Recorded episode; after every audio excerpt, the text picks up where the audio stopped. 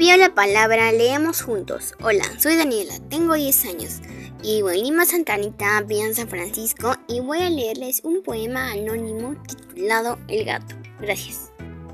El gato sin botas de puro goloso amaneció enfermo de un mal doloroso. La gata afligida no duda el motivo de alguna comida o de un salto furtivo. El gato asustado confiesa su culpa devoró confiado cinco ratas juntas. Gracias.